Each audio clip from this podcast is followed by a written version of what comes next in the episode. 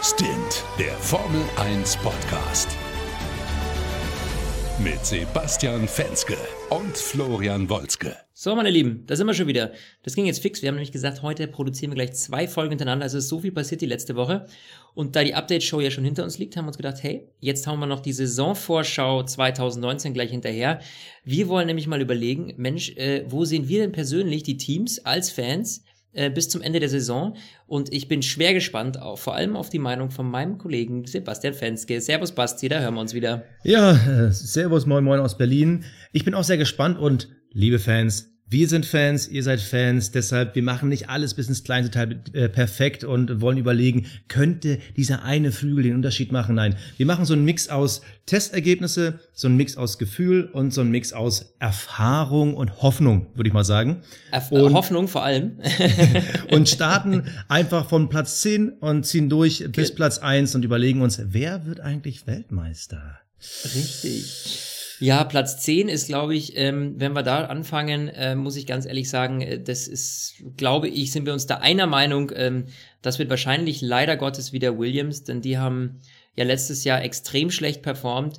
Dieses Jahr die Probleme, jetzt wenn wir zurückdenken, jetzt an die Tests vor zwei Wochen, ähm, das ist so miserabel für die gelaufen. Ja, zwei Tage zu spät angefangen bei den Tests, weil das Auto nicht fertig war. Jetzt Paddy Lowe äh, beurlaubt, beziehungsweise er ist aus persönlichen Gründen offiziell ähm, äh, also hat, gönnt er sich eine Auszeit.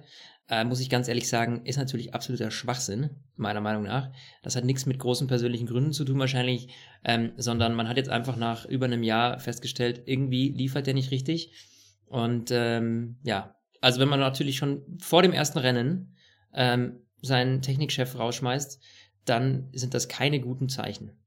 Da bin ich zu 100 Prozent bei dir. Also Claire Williams hat sich da auch nicht perfekt jedes Mal geäußert und das das irgendwie nur an Paddy Low liegt, sehe ich irgendwie auch nicht. Nee, aber es sind, nicht. aber es sind natürlich viele Komponenten, die mit reinkommen. Also letztes Jahr das Auto, das war ja äh, laut Fahreraussagen und dem, was man gesehen hat, das war ja unfahrbar. Und wir haben ja jetzt, klar, wir haben viele aerodynamische Änderungen, aber sag mal, der Kern vom Fahrzeug ist ja sehr gleich geblieben. Und wenn du da schon einen riesen Rückstand hast, wie ja. willst du den so schnell aufholen? Dazu ja. natürlich die Streitereien, was du gerade genannt hast, die miserablen Tests. Selbst als sie gefahren sind, lief das da nicht 1A.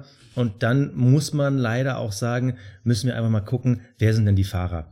Also, George Russell, Rookie, okay, da erwarte ich jetzt persönlich nicht so viel. Und dann Robert Kubica. Natürlich, Robert Kubica ist einer meiner drei Fahrer to watch dieses Jahr. Ich habe wirklich so drei Fahrer, wo ich denke so, da kann es die spannendsten Geschichten geben. Da habe ich richtig Bock drauf. Bei Robert Kubica ist es auch so eine Saison, die sagt aus, wirst du auch noch ein zweites Jahr nochmal Formel 1 fahren, fernab von deinem Vertrag. Aber bist du körperlich noch in der Lage, Formel 1 zu fahren? Ja. Und das wird viel aussagen, da bin ich sehr gespannt. Diese Kombination, also, also ein, Frage, ein Fahrer mit Fragezeichen, plus ein Rookie, plus dein Technikchef nochmal vorher ausgewechselt, plus ja. den Rückstand, den du eh schon hast, plus halt ein sehr klammes Budget. Also, ganz viele, ehrlich. Viele Fragezeichen. Ja, also woanders als Platz 10 kann man sie nicht anders einordnen. Nee. Plus, das, plus die hässlichste Lackierung aller Zeiten. Gut, das ist Geschmackssache, aber ich gebe dir recht, äh, so schick finde ich sie nicht. Nur man muss natürlich dazu sagen, man ist jetzt so lange mit diesem Martini Design gewohnt gewesen, dass es einem schwerfällt, jetzt plötzlich dieses Rocket da äh, drauf zu sehen.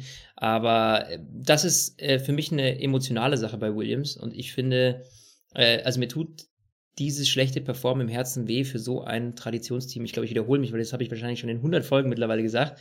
Aber ähm, das kann man einfach nicht oft genug sagen. Also mir tut es wirklich weh. Äh, ich hoffe echt, dass Williams irgendwie wieder die Kurve kriegt, weil dass dieser Rennstall aus der ähm, Formel 1 verschwindet, das ähm, kann ich mir eigentlich so nicht vorstellen. Das wäre schon echt bitter. Auch wenn sie die letzten Jahre keine guten Leistungen gebracht haben, aber es hat immer noch sowas von diesem, weißt du, Privatteam, Familien geführt. Das ist irgendwie noch, das hat irgendwie noch Charakter im Vergleich zu vielen anderen Teams. Und deswegen hoffe ich wirklich inständig, dass die es irgendwie auf die Kette kriegen und das jetzt langsam mal funktioniert. Aber ja, die Vorboten sind schlecht. Ähm, hinten, muss ich gestehen, ähm, sehe ich äh, Fernando Alonso's Hass Ex-Team äh, McLaren, auch auf 9 dann direkt folgend tatsächlich, ähm, weil ich nicht glaube, ähm, dass die ähm, das richtig auf die Kette kriegen dieses Jahr. Also ich muss ganz ehrlich sagen, ich meine, gut, mit Carlos Sainz jetzt wieder haben sie natürlich einen Fahrer, der jetzt auch mittlerweile schon Erfahrung hat, ähm, der auch gut performt. Aber rein technisch äh, muss ich sagen, ähm, haben die noch nicht so viel geliefert und vor allem auch nicht bei den Tests. Das sehe ich halt leider auch ähnlich. Also ähm, McLaren ist ein großes, großes Fragezeichen. Sie sind letztes Jahr super in die Saison gestartet, wo man wirklich gedacht hat, oha, aus dem Nichts, jetzt sind sie wieder da. Und es hat halt im Laufe der Saison also rapide, gravierend, desaströs abgebaut. Und da ist halt auch das Ding, wo ich sage, das ist schwierig. Also Carlos Sainz bin ich komplett bei dir. Immer noch sehr talentierter Fahrer, der auch wirklich auch bisschen was kann. Daneben Lando Norris, wieder ein Rookie, wenn auch ein sehr, ja, sehr erfolgreicher Rookie, Kart-Weltmeister, britischer Formel 4-Weltmeister, äh, die Toyota Rennserie gewonnen, Formel 2 Eurocup, nordeuropäische Formel 1, also ja. äh, Formel Renault, Entschuldigung. Also er hat schon viel gezeigt, er ist sehr, sehr talentiert. Die Frage ist aber, das Team selber, ist da der Schwung noch da? Also wir hatten nach, den, nach den vielen Jahren der Honda-Misere, wo man wirklich auf der Stelle getreten ist, irgendwie letztes Jahr sich den großen Boost erwartet, weil sie waren bekannt als ein richtig, richtig gutes Chassis. Und am Ende ja, war es einfach nur noch so ein Trauerspiel, die letzten Rennen. Also in den ersten fünf Rennen letztes Jahr gepunktet, in den letzten sechs Rennen nur noch einmal. Und das ist halt das Ding. Du hast diesen Abwärtsstrudel, plus halt Alonso war letztes Jahr ein Überfahrer. Der hat immer das Maximum rausgeholt. Der hat einfach gezeigt, gib mir ein schlechtes Auto und ich fahre trotzdem äh, souverän gutes Rennen. Und da ist halt die Frage, kann das Sainz liefern? Kann das Lando Norris liefern? Mein Gefühl sagt, nee. Kann auch sein, also wir haben jetzt McLaren auf Platz 9 gepackt. Vielleicht ist auch Platz 8 möglich. Aber ich sehe sie ehrlich gesagt nicht irgendwie Richtung Best of the Rest angreifen. Ja, gebe ich dir recht. Und ich glaube, ich bin mir jetzt nicht ganz sicher, aber ich meine auch, dass bei denen in der Chefetage einiges brodelt. Also, ähm, ich meine, ich hätte es irgendwo gesehen. Ich, du hast jetzt auch, das ist jetzt totales äh, Unwissen von mir, aber ich meine, ich hätte gelesen auch, dass, ähm, dass da bei Zach Brown äh, in der Chefabteilung das auch nicht ganz so rosig aussieht.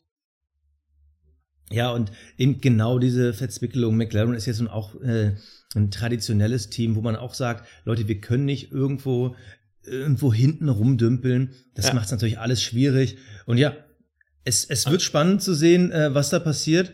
Was natürlich auch spannend ist, sie sind ja eines der Renault-Teams. So, der Renault, natürlich, alle haben natürlich gesagt, dass ihre Motoren dieses Jahr einen Schritt nach vorne gemacht haben. Die spannende Frage ist natürlich auch Renault gegen Honda wenn jetzt die Tests so diese Tendenz gezeigt haben, dass der Honda aufgeschlossen hat, dann wird es für Renault bzw. für McLaren noch mal schwieriger, auch gegen ja. ein Team wie Toro Rosso anzukämpfen, was äh, bei uns noch nicht mal auf Platz 8 liegt. Also das heißt also, die, äh, vor allem auch der Kampf im hinteren Mittelfeld, der wird halt super eng und ja, McLaren auf Platz 9. Wen siehst du bei dir auf Platz 8? Da bin ich das, gespannt. Also würde ich bei Platz, schwierig. bei Platz 8 das finde ich ist mit die schwierigste Position überhaupt. Jetzt ja, ich so, hey, Platz 8, wer interessiert sich denn dafür? Aber es ist aber die Frage, wer ist so im hinteren Teil des Mittelfeldes? Und obwohl mein Herz da auch ein bisschen blutet, bei uns sitzt da Racing Point und zwar aus folgendem Grund. Klar, die haben immer mit einem relativ geringen Budget viel rausgeholt. Dann war jetzt quasi die Umstrukturierung, der Verkauf, ja. neuer Investor, äh, mehr Kohle und jetzt muss dieses ganze Team sich neu erfinden. Weil diese Theorie, ey, wir haben aus wenig Budget das Maximum geholt, also holen wir aus viel Budget noch mehr, das ist keine direkte Logik. Das heißt also, dass das komplette Team sich umstellen muss. Es gibt einen komplett neuen Fahrplan. Und auch da muss ich leider sagen, finde ich jetzt die Fahrerpaarung jetzt nicht perfekt überzeugend. Und da muss ich gestehen. Hm. ja, ja, hau raus. Nee, nee, du. Ja, also ich, ich muss sagen, mir fiel das extrem schwer, weil du jetzt auch gerade Fahrerpaarung angesprochen hast.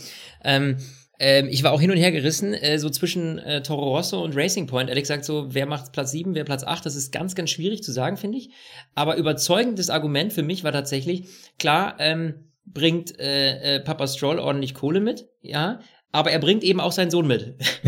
So, ähm, und ich frage mich dieses Jahr, da freue ich mich tatsächlich auch drauf. Sergio Perez ist ja wirklich ist ja ein guter Fahrer, der auch ähm, viel beißt. Wir hatten das letztes Jahr mit Ocon diese Streitereien gesehen. Das heißt, ähm, ich bin schwer gespannt, wie sich jetzt Sergio Perez in Anführungsstrichen eventuell zurückhält, weil er weiß, dass der Vater seines Teamkollegen äh, Geld in dieses in diesen Rennstall gepumpt hat. Äh, umgekehrt ähm, bin ich gespannt, wie gut Lance Stroll gegen Sergio Perez performen kann. Weil ich glaube, jetzt hat er natürlich ein Auto, das deutlich besser ist als der Williams. Da konnte man ja irgendwie nie wirklich sagen, was abgeht. Jetzt sitzt Lance Stroll plötzlich neben einem, der äh, Erfahrung hat und äh, äh, ein besseres Auto hat. Das heißt, äh, da bin ich echt gespannt, wie das zwischen den beiden wird. Also das finde ich eine der interessanten Fahrerpaarungen, weil man jetzt endlich mal sehen kann, letztlich, okay, wie gut ist Lance Stroll wirklich als Paydriver? Ähm, hat er das Zeug dazu oder nicht? Ich finde genau diesen Aspekt mit der Familie, da sprichst du genau das Richtige an. Wir hatten das ja vorletzte Saison, wo Papa Stroll einfach mal doch mal hier so nebenbei so einen Test in der Saison finanziert hat, dass äh, äh, äh Lance dann noch mal auf einem alten äh, Auto testen konnte. Und das ist das Ding. Der, dein Chef ist der Papa von deinem Teamkollegen. Und gleichzeitig deinem Rivalen, deinem engsten genau. Rivalen in dem Punkt. So, ähm, wenn du halt eine Benachteiligung im Team spürst, dann wird auch ein Sergio Perez, glaube ich, nicht die Klappe halten. Der wird dann auch sagen so, ey, was soll der Mist? Äh, also da ist genug, ich sag mal, Gift und genug Zutaten drin für Verstimmungen. Andersrum gedacht, jetzt stell dir mal vor, Lance Stroll ist super schlecht. Dann wird Papa wieder super viel dafür tun, dass er nach vorne kommt. Das heißt, Sergio ja. Perez ist irgendwie in, in beiden Varianten, die ich mir vorstellen kann, der Benachteiligte. Und genau deshalb sehe ich halt diese, ja, diese schlechten Zutaten weshalb ich halt Racing Point wirklich hinter Toro Rosso sehe. Ja. Weil mh, mm, auf, auf der anderen Seite, es kann auch sein, dass sie komplett outstanding performen, dass man wirklich sagt, okay, dieses ganze Entwicklungs-Know-how, diese ganze Gier in diesem Team, dieses sehr familiäre und coole und ey, wie sind die ja. mit den geilen Farben, das kann natürlich, wenn das nee. funktioniert mit der Kohle plus halt neues Technikzentrum, so wenn das alles ineinander greift und die Entwicklung viel früher, viel besser werden, dann sehe ich bei Racing Point auch die Möglichkeit, im vorderen Mittelfeld anzugreifen. Aber Stand jetzt, Stand nach meinem Gefühl und nach unserem Gefühl, das ist ja unser Ranking, Racing Point, ja. Platz 8. Ja, genau. Und äh, dahinter jetzt aber direkt dann, also beziehungsweise davor, auf Platz 7, ähm, sehe ich Toro Rosso. Ähm, das ist also auch noch ein Grund, warum Toro Rosso vor ähm, äh, Racing Point, ich wollte gerade schon Force India sagen, ich bin, also das ist noch nicht so ganz. Hast es immer noch nicht drin? Hab's immer noch nicht drin. Ähm, vor äh, Racing Point liegt Toro Rosso, weil zum einen, wir hatten ja schon gesagt, der Honda-Motor hat eventuell ordentlich aufgeholt, was natürlich gleichzeitig dann wiederum auch ein Vorteil für Toro Rosso ist. Ähm, da bin ich jetzt auch schwer gespannt, wie sich Daniel Quiert schlagen wird. Der kriegt jetzt seine zweite Chance.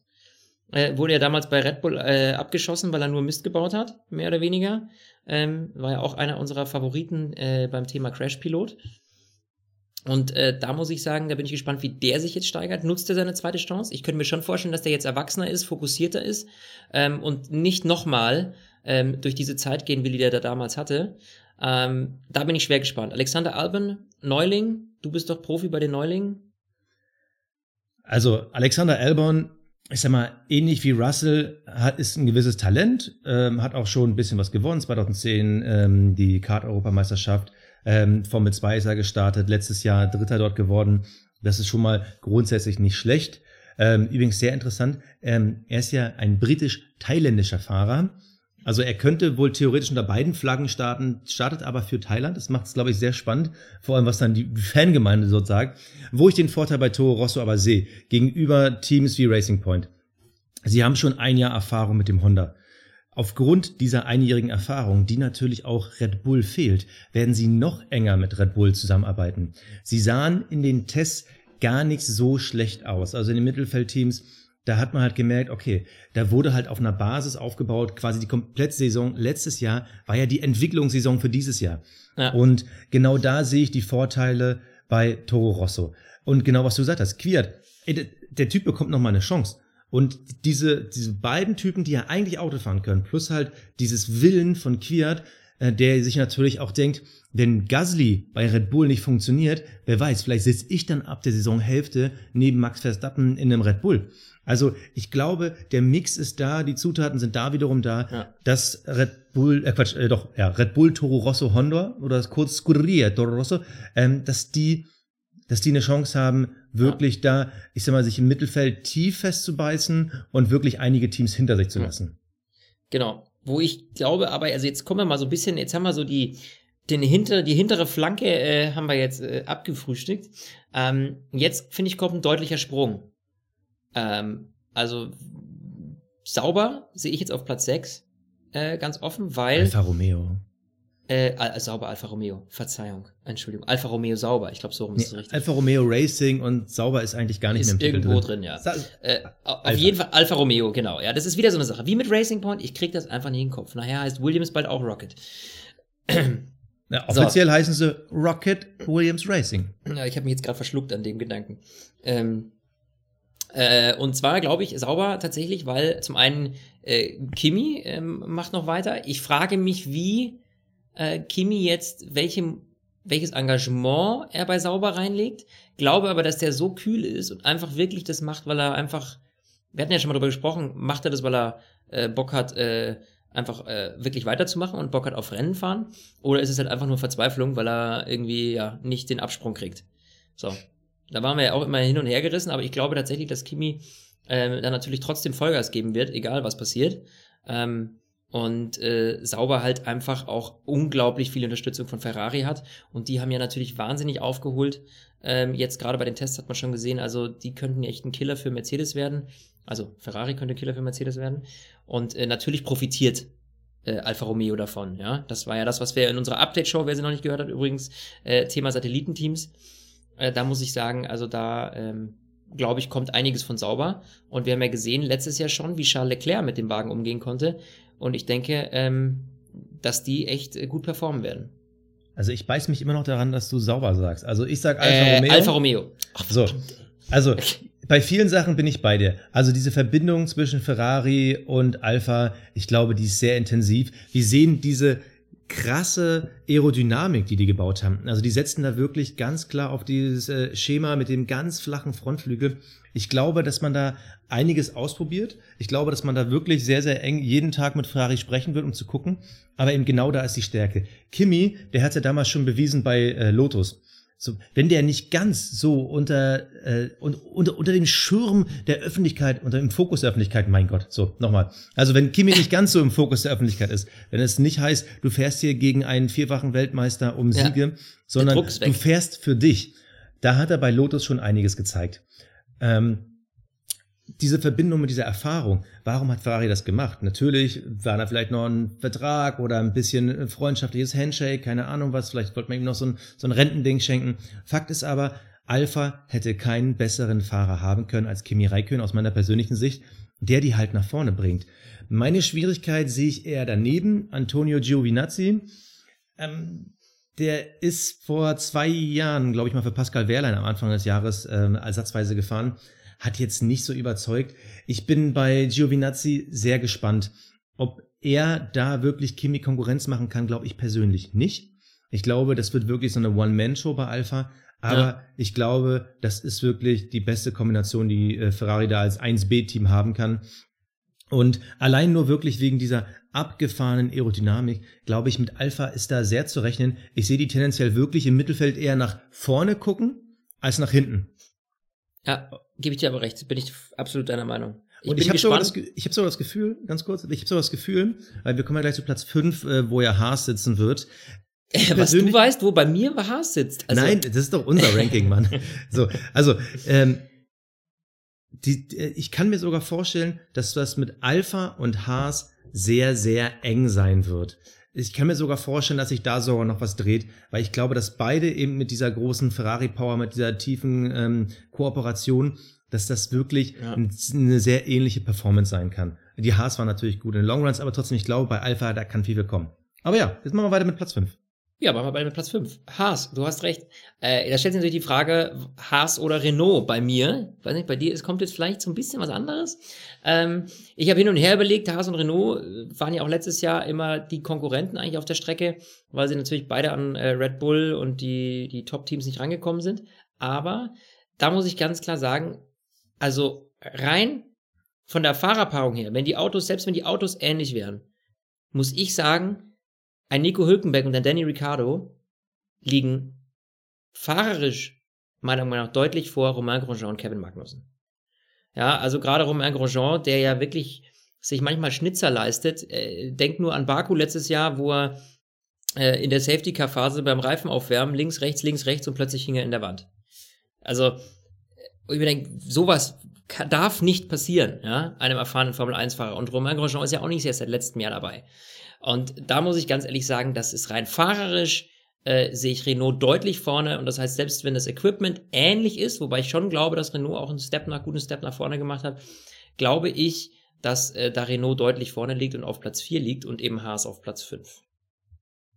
Pflichtest du mir bei, Sebastian? Also, Haas sehe ich so weit wie du auch genau da, wo sie quasi hingehören, auf Platz 5.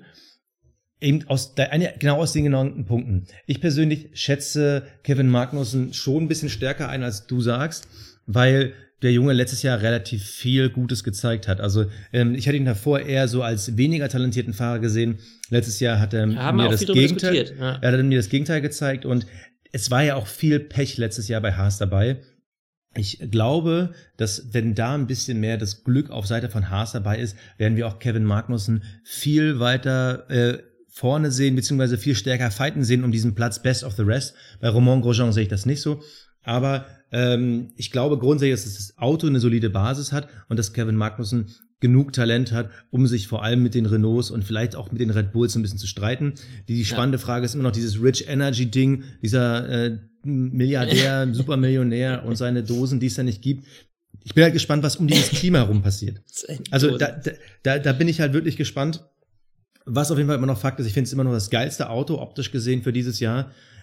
Wie gesagt, Haas, ich kann mir auch vorstellen, dass sie tendenziell eher nach hinten gucken müssen zu Alpha, dass ein Kevin Magnussen aber auch die Power hat, nach vorne zu kommen. Romain Grosjean, glaube ich, wird die wenigsten Schlagzeilen dieses Jahr schreiben, weil ja. dafür fehlt es da einfach ein bisschen was. Wer aber hoffentlich dann dieses Jahr endlich die richtigen Schlagzeilen schreibt, nämlich endlich diesen Rekord zu Ende zu bringen, diesen Rekord ja. Meisterrennstarts ohne Podiumbesuch ist für mich Nico Hülkenberg. Und ich glaube, er hatte noch nie so groß die Chance, also nie war die Chance so groß wie jetzt. Ja. Ähm, wir beide sehen Renault auf Platz 4. Ich bin noch mit so einem halben Augenzwinkern, kann ich mir sogar Platz 3 vorstellen. Aber ähm, du siehst Red Bull klar äh, vor Renault. Ja. Ich ja. kann mir vorstellen, dass es enger wird. Ähm, Renault auf Platz 4, weil einfach äh, die Tests, die waren sehr, sehr gut. Rein von der Zeit gesehen waren sie sogar auf einer Ebene mit Red Bull. Dann die Fahrerpaarung, Daniel Ricciardo. Was für ein geiler Move, sich den zu holen. Dazu Nico Hülkenberg, der schon seit Jahren zeigt, dass er eigentlich nach ganz, ganz vorne gehört. Ja. Renault woll, wollte oder will oder hat vielleicht mit seinem Motor wirklich den Schritt gemacht, so ein bisschen aufzuschließen. Auf der anderen Seite natürlich die Gefahr mit Honda, haben wir schon drüber gesprochen. Ich glaube, es kann die große Saison für Nico Hülkenberg werden. Er wird natürlich nicht um die Weltmeisterschaft mitfahren, aber ich glaube, er wird es schaffen, endlich mal auf dem Podium zu fahren. Noch nie waren, habe ich, die Chancen für Nico Hülkenberg so hoch wie dieses Jahr. Ja, und ich hoffe, dass das auch eintritt, denn ähm, das Thema äh, Formel 1 Fantasy, da habe ich dieses Jahr wieder Nico Hülkenberg. Ich verrate es jetzt, ja. Also wer es mir nachmachen will, bitte. Aber dann könnt ihr auch schön erzählen hier, ne? Habe ich vom Flo. Äh, Nico Hülkenberg ist mein Turbo-Driver, äh, jetzt auch wieder. Ich hoffe, dass er mir mehr Glück bringt als letztes Jahr, denn ich glaube, ich habe letztes Jahr tatsächlich echt mehr Negativpunkte bekommen durch ihn als positiv. Immer wenn man ausfällt, kriegt man ja auch doppelte Punkte, dann Minus. Ähm, und ich hoffe wirklich, äh, dass der dieses Jahr mehr performt. Ich setze wieder auf ihn. Ähm, Ihr hoffentlich auch, denn ihr könnt ja immer noch, deswegen schneiden wir das mal kurz an. Äh, Formel 1 Fantasy kommt in unsere Liga. Äh, wir posten natürlich auch die, den, den, den Gruppenlink, beziehungsweise den Gruppennamen oder die, den Code äh, wieder in die, in die Beschreibung. Äh, sind schon ein paar drin in der Gruppe. Ich freue mich, geht jetzt los. 38. 38 sind schon drin.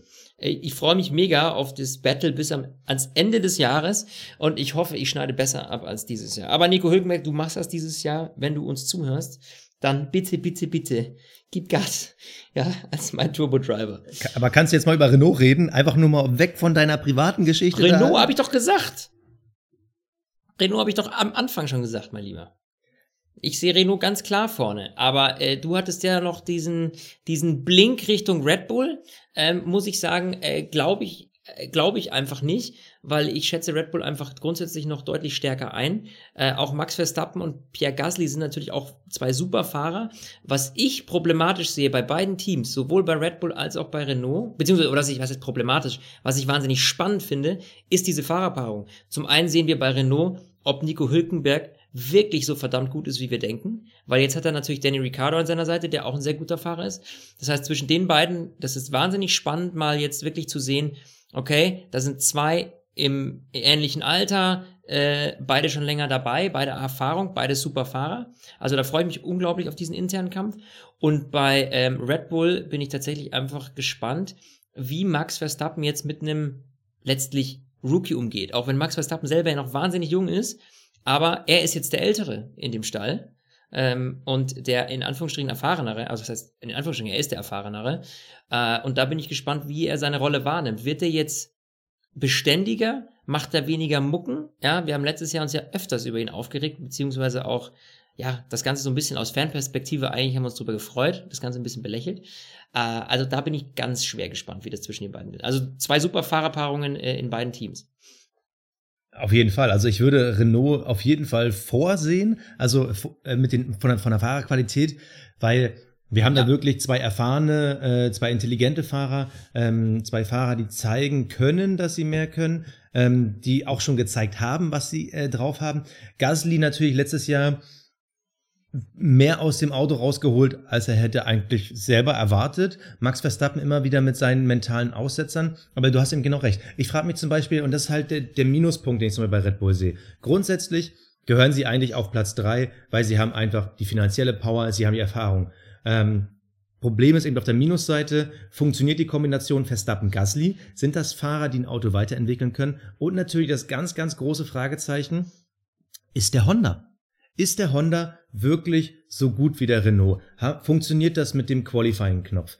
Reicht das Auto auch in der Entwicklung, äh, um halt vielleicht nach vorne zu gucken? Oder müssen sie halt die ganze Zeit wirklich nach hinten zu gucken, äh, hingucken, wo ist Renault? Wo ist Haas? Ja, wo ist ja. vielleicht äh, Alfa Romeo?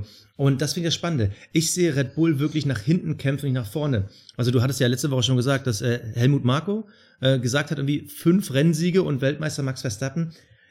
Also dann müssten die mich jetzt wirklich, also wirklich, wirklich brutal überraschen, weil das haben sie halt in den Tests nicht gezeigt. Also klar.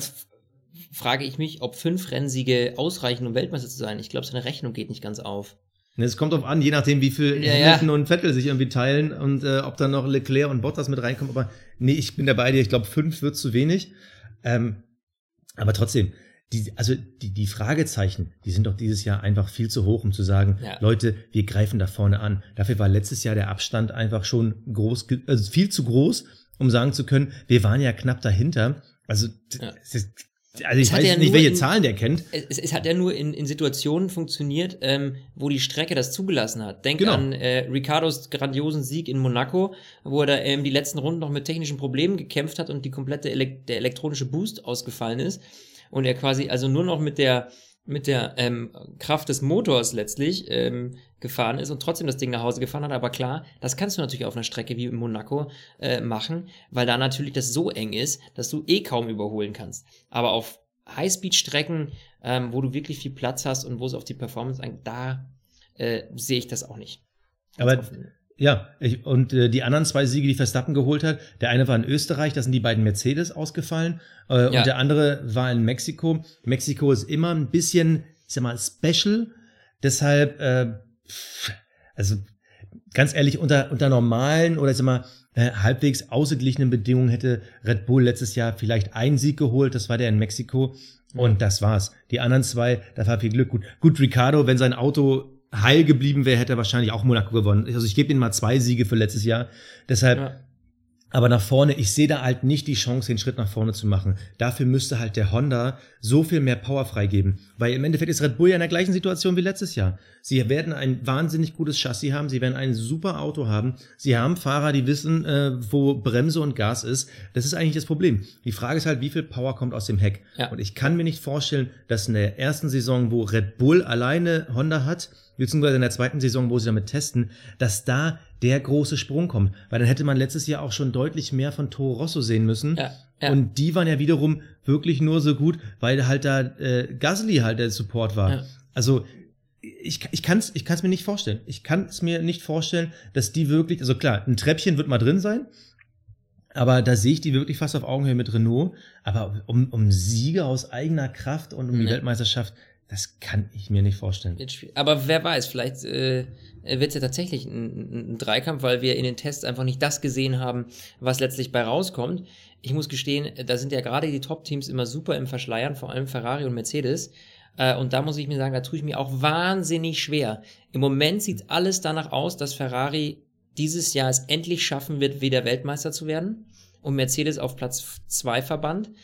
Aber ich muss gestehen, ich bin noch nicht ganz sicher, ob Mercedes nicht doch noch irgendwie was im Köcher hat und deswegen einfach noch nicht ganz klar ist, ähm, ja, was die dann äh, raushauen da, vor allem in Melbourne, wenn wir jetzt äh, beim ersten Rennen sind. Also da bin ich gespannt, was da noch kommt. Ich bin mir nämlich ehrlich gesagt nicht ganz sicher. Ich meine, klar, Ferrari ist gerade ein Tick weiter vorne, was ich, ähm, wo ich mich auch wirklich wahnsinnig drüber freuen würde, wenn die richtig äh, performen würden dieses Jahr. Aber ähm, ich tue mich ehrlich gesagt noch schwer, sozusagen so, die haben so einen Vorsprung. Ich bin sicher, dass Ferrari Weltmeister wird. Also da bin ich zum Beispiel klarer. Bei den Konstrukteurswertungen würde ich zum Beispiel sagen, das holt sich dieses Jahr Ferrari. Also klar, du hast natürlich mit Lewis Hamilton bei Mercedes einen Superfahrer, der immer um Siege mitkämpft. Valtteri Bottas ist ein, ich sag mal, sehr moderator, äh, moderater Wasserträger. Aber ja. die Fahrerkombination bei Ferrari und Charles Leclerc ist für mich wirklich der Fahrer, auf den ich am meisten gucken werde, weil ich erwarte von dem einiges. Ich würde sogar ja. so weit gehen zu sagen, Charles Leclerc holt nächstes Jahr auf Garantie mehr Siege als die beiden Red Bull-Fahrer zusammen. Also einfach nur, weil der war in den Tests super, der war letztes Jahr, der hat, was der ja. gezeigt hat, also ist der Wahnsinn, vielleicht das größte Talent der letzten zehn Jahre. Vor allem, wenn Und der Vettel ärgern kann, dann wäre das natürlich grandios. Also ganz aber, ehrlich, stell dir mal vor, der kommt da so ran mit dieser Leistung. Deshalb, deshalb, äh, aus der Kombination sage ich, deshalb sehe ich zum Beispiel Ferrari als Team vor Mercedes. Ich glaube, da wird es den großen Wechsel geben. Aber eben, wenn es darum geht, wer wird Weltmeister, da ist nämlich die Problematik. Hm. Weil wenn Ferrari von Anfang an zum Beispiel auf den Vettel setzt und sagt, nee, Lewis Hamilton, das ist ein Ein-Mann-Team, wir müssen auch auf einsetzen, dann wirst du Probleme bekommen mit Leclerc.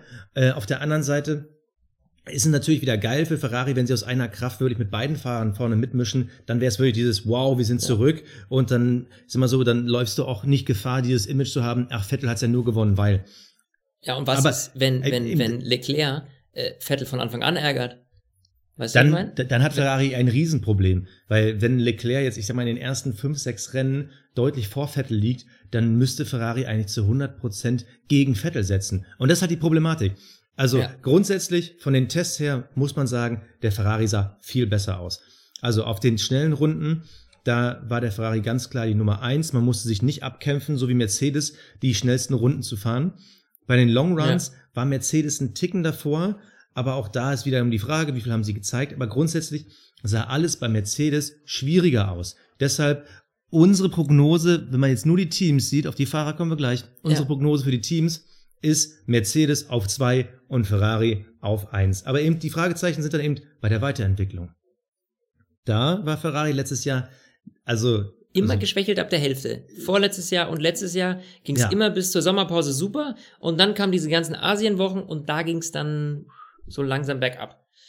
Ja, und da, hat Mercedes, da hat Mercedes einfach in den letzten Jahren viel besser gezeigt, dass sie da viel kontinuierlicher sind, dass sie viel besser weiterentwickeln, dass die Sachen auf Anhieb ja, auch funktionieren. Genau. Vielleicht sind die Schritte genau. manchmal kleiner, aber sie sind da. Bei Ferrari war es mal ein großer Schritt, dann wieder ein halber zurück. Und das ist halt auch die Frage dieses Jahr. Also, sie haben ein auch optisch schönes Auto entwickelt. Wir haben ja letzte Woche darüber gesprochen, was macht da der Lack aus. Ähm, es sieht alles gut aus und ich würde sogar so weit gehen, fast, obwohl ich ein riesen Lewis Hamilton-Fan bin, zu sagen, Vettel ist dieses Jahr mein Favorit auf die Weltmeisterschaft. Ja. Ich, ich glaube es einfach. Obwohl, obwohl die Wettanbieter immer noch Lewis Hamilton sagen, ich nee, glaube, dieses Jahr wird es Vettel machen. Ja, sehe ich auch so. Also ich äh, würde auch äh, dir dabei pflichten und äh, äh, Vettel nehmen. Ähm, auch wenn ich, wie gesagt, ein bisschen unsicher bin, äh, aber trotzdem glaube ich, dass jetzt dieses Jahr es endlich soweit ist, ähm, die Performance, die sie jetzt hingelegt haben am Anfang von der Saison bei den Tests, die hatten wir die letzten Jahre nicht so extrem, so ausgeprägt. Äh, vor allem, weil auch Mercedes einfach nicht so einen großen Schritt gemacht hat, wie in den letzten Jahren noch. Äh, deswegen glaube ich auch eindeutig, dass das ähm, Vettel sein wird. Ich hätte dann noch mal so eine äh, abseits dessen eine Frage. Was glaubst du denn, wer ist denn, wer wird die Überraschung der Saison als Fahrer? Die Überraschung der Saison? Ja. Ähm, Für dich. Also ich also die Frage ist, wenn Charles Leclerc irgendwie Dritter wird in der Weltmeisterschaft oder vielleicht nur knapp irgendwie an der Platzierung zwei, ich sehe da Vettel vor ihm, scheitert, reicht das, um zu sagen, ist die Überraschung der Saison? Ich ich glaube nicht. Wenn ich mich jetzt entscheiden müsste, ich glaube, dass Kevin Magnussen im Haas überraschen kann. Ich kann mir vorstellen, mhm. dass Gasly im Red Bull Max Verstappen überraschen kann. Aber wenn jetzt würde ich sagen, auf welchen Fahrer ich da genau gucken würde, boah, also, wenn Robert Kubica regelmäßig in die Punkte fährt, das wäre, glaube ich, eine mega Überraschung. Das, das kann ich mir nicht ja, vorstellen. Ja, es muss ja realistisch sein. Also ich, okay, warte mal, ich, ich setz, ich hänge mich, ich häng mich aus dem Fenster und sage, ich glaube, Nico Hülkenberg hatte noch nie so gute Voraussetzungen wie dieses Jahr. Ich glaube, Nico Hülkenberg kann die Überraschung der Saison werden. Er wird auf jeden Fall den Titel Best of the Rest kriegen. Die Frage ist, ob er vor den Red Bulls liegt oder ob die Red Bulls eh zu den, zu den Besten ja. gehören. Und also ich glaube, Nico Hülkenberg wird Best of the Rest und er wird überraschen. Er wird Daniel Ricciardo vielleicht in den Grund und Boden fahren, aber ihm zeigen, wo die Messlatte liegt und öfter auch mal vorm Red Bull enden. Doch, ich, ich, ich sage Nico Hülkenberg. Ja, okay. Ich glaube, es ist Charles Leclerc, weil der, ähm, ich könnte mir vorstellen, dass er Vettel schneller ärgern wird, als Vettel sich das selber vorstellt. Oder es ihm Sebastian lieb ist. Äh, und deswegen würde ich Charles Leclerc auf diese Position setzen bei der Überraschung. Ja, ja, äh, habe ich ja eben auch gesagt. Also kann ich mir vorstellen, ja. die Frage ist, ist es dann noch so viel Überraschung? Also klar, als, ja, als doch, so junger ist Fahrer. Also klar, ist es ja. eine Überraschung. Als okay. Juniorfahrer so einen erfahrenen Piloten, der ähm, der WM-Anwärter ist, direkt in der ersten Saison im Team intern äh, zu degradieren, das wäre schon crazy. Okay, dann habe ich, dann hab ich auch eine Bonusfrage. Wer wird die meisten Schlagzeilen produzieren? Okay, ganz klar für mich.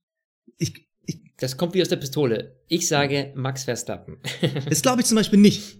Glaubst du nicht? Glaube ich nicht. Ich glaube Glaub wirklich, die Kandidaten für die Schlagzeilen sind, na klar, Robert Kubica, aber auch aus, aus einer besonderen Perspektive. Und ich glaube, Lance Stroll kann Mr. Schlagzeilen-Generator Nummer eins dieses Jahr werden. Weil ich glaube, also entweder wird er super rocken, entweder wird er zeigen, hey, ich bin gar nicht so so Papas Sohn, um es mal so zu sagen, sondern ja. ich kann wirklich racen. Oder er wird in Grund und Boden gefahren von Sergio Perez und wird die ganze Zeit rummotzen. Also ich glaube, dass Lance Stroll dieses Jahr mehr Schlagzeilen produzieren wird als Max Verstappen.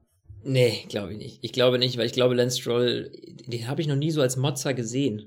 Deswegen. Nie, aber, aber ich glaube, dass, wenn er halt deutlich abfällt, dann, also das Ding ist, es wird ja viel auf ihn dann einprasseln. Und ich glaube, da wird ihm nichts übrig bleiben, als sich dann zu wehren, um es mal so zu sagen. Aber wenn wir schon bei Motzen sind, wer, wer, wer, wer glaubst du denn wird am meisten motzen nächste Saison? So quasi der Alonso Gedächtnis Award, wenn er über Honda geschimpft hat. Da würde ich zum Beispiel Max Verstappen sehen. Ich glaube, dass äh, in der Red Bull-Familie ist das Motzen schon so grundveranlagt, weil man ja viele, viele Jahre ja, sich immer ja. wieder gegen Renault gewehrt hat. Und ich glaube, weil warum sollte Gasly motzen? So, ich meine, ja, da kann er erstmal froh sein. Ja. Also ich glaube, dass Verstappen Potenzial, aber ich glaube auch, dass Daniel Ricciardo Potenzial hat. Weil, wenn er irgendwie der Meinung ist, dass das bei Renault mm. äh, im Werksteam... Aber Danny motzt nicht. Danny motzt nicht. Ja, nee, aber der, der macht das ja so zwischen den Zeilen. So, der lächelt und sagt, ja, naja, äh, das läuft nicht.